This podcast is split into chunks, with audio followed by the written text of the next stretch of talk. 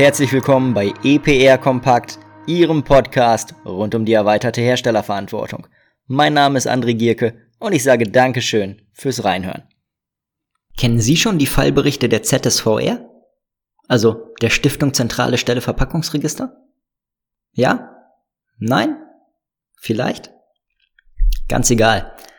Ich will ja heute auf jeden Fall mal exemplarisch auf einen der veröffentlichten Fallberichte eingehen. In dem Fallbericht geht es um das Verpackungsgesetz in Deutschland und dabei ganz konkret um die unterlassene Systembeteiligung eines IT-Systemhauses.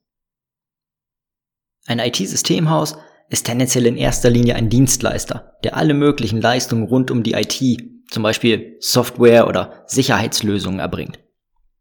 Um ganzheitlichen Service oder auch ganzheitliche Lösungen anzubieten, läuft auch die Versorgung eines Kunden mit Hardware in vielen Fällen ebenfalls über dieses IT-Systemhaus. Und genau an der Stelle setzt der Fallbericht an. Hintergrund ist nämlich eine, wie es heißt, große Gruppe verbundener IT-Handelsgesellschaften mit eigenem Direktvertrieb, die ihrer Produktverantwortung für Verpackungen nicht nachgekommen ist und über Jahre hinweg sowohl gegen die Verpackungsverordnung als auch mittlerweile gegen das Verpackungsgesetz verstoßen hat. Was ist passiert? Das IT-Systemhaus hat IT-Geräte, also beispielsweise Bildschirme, Mäuse, Drucker, Notebooks, Festplatten, Router, Firewalls etc. an seine Kunden, also in der Regel an gewerbliche Endnutzer verkauft. Und jetzt sind laut Gesamtmarktbetrachtung die Verkaufsverpackungen all dieser Produkte systembeteiligungspflichtig. Das heißt, derjenige, der als Hersteller dafür definiert wird, muss sich entsprechend registrieren und die Verpackung an einem System beteiligen. Und je nach Bezugsweg ist hier das IT-Systemhaus bereits in der Verantwortung. Darüber hinaus sind auch die Versandverpackungen dieser Produkte systembeteiligungspflichtig. Sofern das IT-Systemhaus die Produkte also an die Kunden versendet, besteht mindestens hierfür ebenfalls eine Verpflichtung. Und im Fallbericht wurden diese Anforderungen eben nicht rechtskonform erfüllt. Eine Registrierung als Hersteller ist beispielsweise erst erfolgt, als die ZSVR das IT-Systemhaus auf das gesetzeswidrige Unterlassen hingewiesen hat.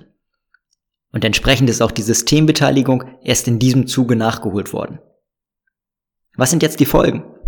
Naja, zunächst einmal wurde gegen die Registrierungs- und Systembeteiligungspflicht verstoßen. Und in diesem Zusammenhang bestand ein Vertriebsverbot. Diese drei Punkte sind entsprechend bußgeldbewährte Verstöße mit einem maximalen Strafmaß von bis zu 200.000 Euro pro Einzelfall. Die ZSVR hat in dem Fall die zuständige Landesbehörde darüber informiert, dass konkrete Anhaltspunkte für die Begehung von Ordnungswidrigkeiten vorliegen.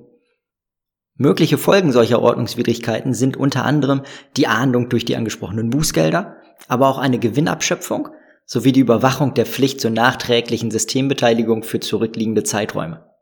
Und wenn jetzt die Registrierung und die Systembeteiligung je Gesellschaft noch nicht vollständig vorgenommen wurde, dann gilt zusätzlich Kraftgesetz eben auch das Vertriebsverbot hinsichtlich der systembeteiligungspflichtigen Verpackung. So. Und wenn wir das Ganze jetzt mal ein bisschen weiterspinnen, was heißt das denn? Das heißt, ich bin ein IT-Systemhaus oder grundsätzlich komplett branchenunabhängig, ein Handelshaus, was für Produktverpackungen eine Verantwortung hat. Und das heißt, wenn ich jetzt ganz nah am Gesetz bin, dann schaue ich mir das Verpackungsgesetz an und sehe, ich bin dann Hersteller von Verkaufsverpackungen oder von systembeteiligungspflichtigen Verpackungen, die ich reinhole.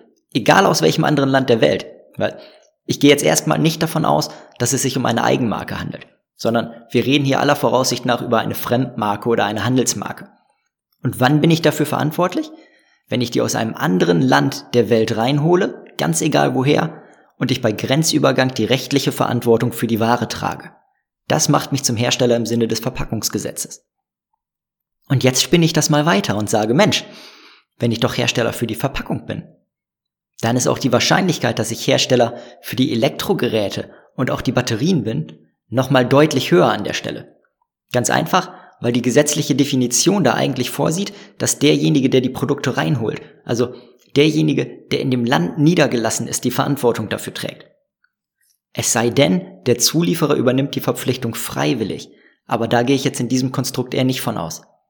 In vielen Fällen bedeutet das also, oh, ich bin nicht nur Hersteller von den Verpackungen, sondern ich bin tatsächlich auch Hersteller von Elektro- und Elektronikgeräten mit all den Verpflichtungen, die damit einhergehen. Und vergleichbar bin ich eben auch Hersteller von Batterien im Sinne des Batteriegesetzes. Auch da wieder mit allen Verpflichtungen, die damit einhergehen. Und jetzt spinnen wir das Ganze nochmal ein Stückchen weiter. Wir sehen jetzt ja, dass der Hersteller in Deutschland, also in dem Land, in dem er niedergelassen ist, die Verpflichtung nicht betrachtet hat.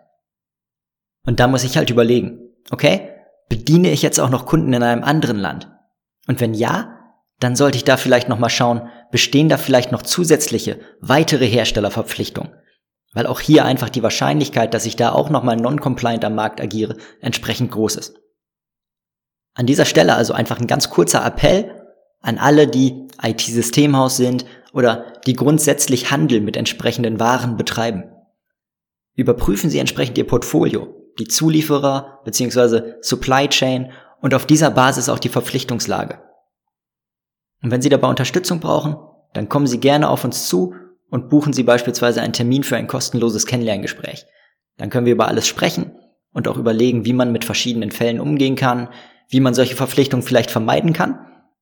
Und da gibt es auch mit den gleichen Lieferanten wie bisher sicherlich Möglichkeiten darüber zu sprechen, aber alternativ halt auch andere Varianten, wie man sein Portfolio und seine Supply Chain entsprechend strukturieren kann. Also, haben Sie vielen Dank fürs Zuhören. Mein Name ist André Gierke und ich würde mich freuen, wenn ich Sie auch das nächste Mal wieder begrüßen darf, wenn es heißt EPR Kompakt.